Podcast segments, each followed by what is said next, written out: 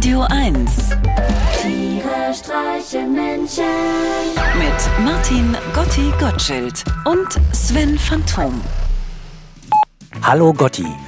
Du, ich wollte dich mal um Rat fragen. Ich bin gestern Magnus begegnet. Du weißt, mein Kumpel mit der Monobraue. Und der hatte seinen fünfjährigen Sohn dabei. Und beide haben ein bisschen verängstigt gewirkt.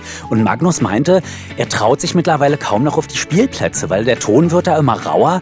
Und er hat das Gefühl, er kann sich gegen all die drahtigen, durchtrainierten Yogamuttis einfach nicht mehr durchsetzen, wenn deren Kinder seinem Kleinen eine Schippe auf den Kopf hauen. Und da wollte ich dich fragen, du hast doch mal einen Karatekurs gemacht. Kannst du das empfehlen? Lohnt sich das? Du Sven, ob sich das so richtig lohnt, kann ich dir ja nicht beantworten, weil ich habe ja damals bloß einen Schnupperkurs gemacht bei uns um der Ecke und da bestand meine Rolle eigentlich darin, dass ich in ein Leintuch eingewickelt wurde, äh, mit dem Seil hochgezogen und dass mir die anderen, die es richtig konnten, mal im Bauch boxen konnten. Einfach mal um was Weiches wieder zwischen den Fäusten zu haben. Weißt du? Ich habe aber gehört, was immer hilft in Stresssituationen oder wenn körperliche Aggression droht, ist erstmal den Gegner nachzuäffen. Das macht ihn unglaublich sauer. Also und ihn selber ja dann auch, weil man das ja mal nachäfft. Das heißt, es kommt zu einem Anstieg der Lautstärke.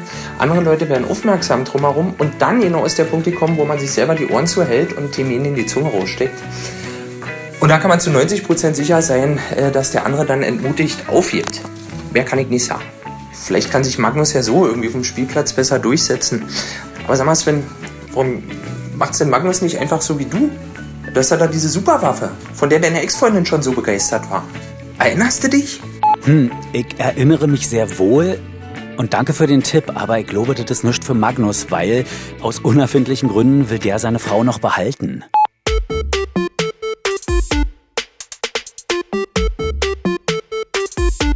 Du siehst auf mich herunter und du denkst, der hat's nicht drauf, das wusste ich schon längst.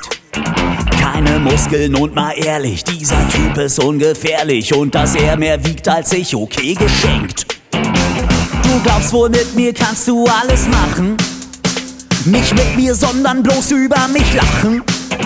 Mich nur mitleidig anschauen, Popel werfen und verhauen, auf mich runterspucken und all solche Sachen. Aber ich töte dich mit meinem Morgenatem. Aber ich töte dich mit meinem Morgenatem.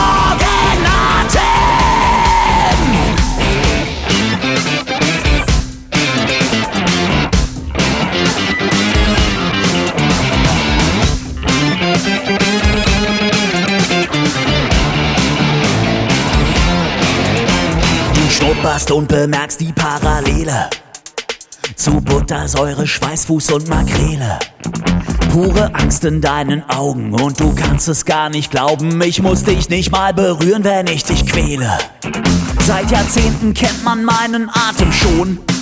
Er ist verboten seit der Genfer Konvention.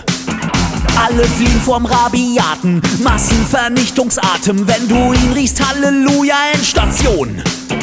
Wenn es darum geht, den Feind auszuradieren, sind's die Russen, die mich heimlich konsultieren. Selbstgenosse Skripal war meinetwegen im Spital. Ich hab mich nur verschätzt beim Dosieren. Aber ich töte dich mit meinem Morgenatem. Aber ich töte dich mit meinem. Morgenatem.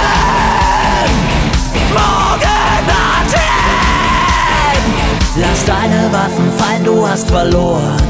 Ich töte lautlos, es liegt nicht an deinen Ohren. An mir scheiterte schon kürzlich eine AK-47 und wer mich besiegt, der ist noch nicht geboren. Lass deine Waffen fallen, du hast verloren. Ich töte lautlos, es liegt nicht an deinen Ohren. An mir scheiterte schon kürzlich eine AK-47 und wer mich besiegt, der ist noch nicht geboren. Jetzt brauchst du Hilfe, rufst die Polizei. Doch an meinem Atem kommt die nicht vorbei. Du willst kratzen, beißen, treten, hast sogar Atomraketen und nen Wehrmachtshelm aus dem Kostümverleih.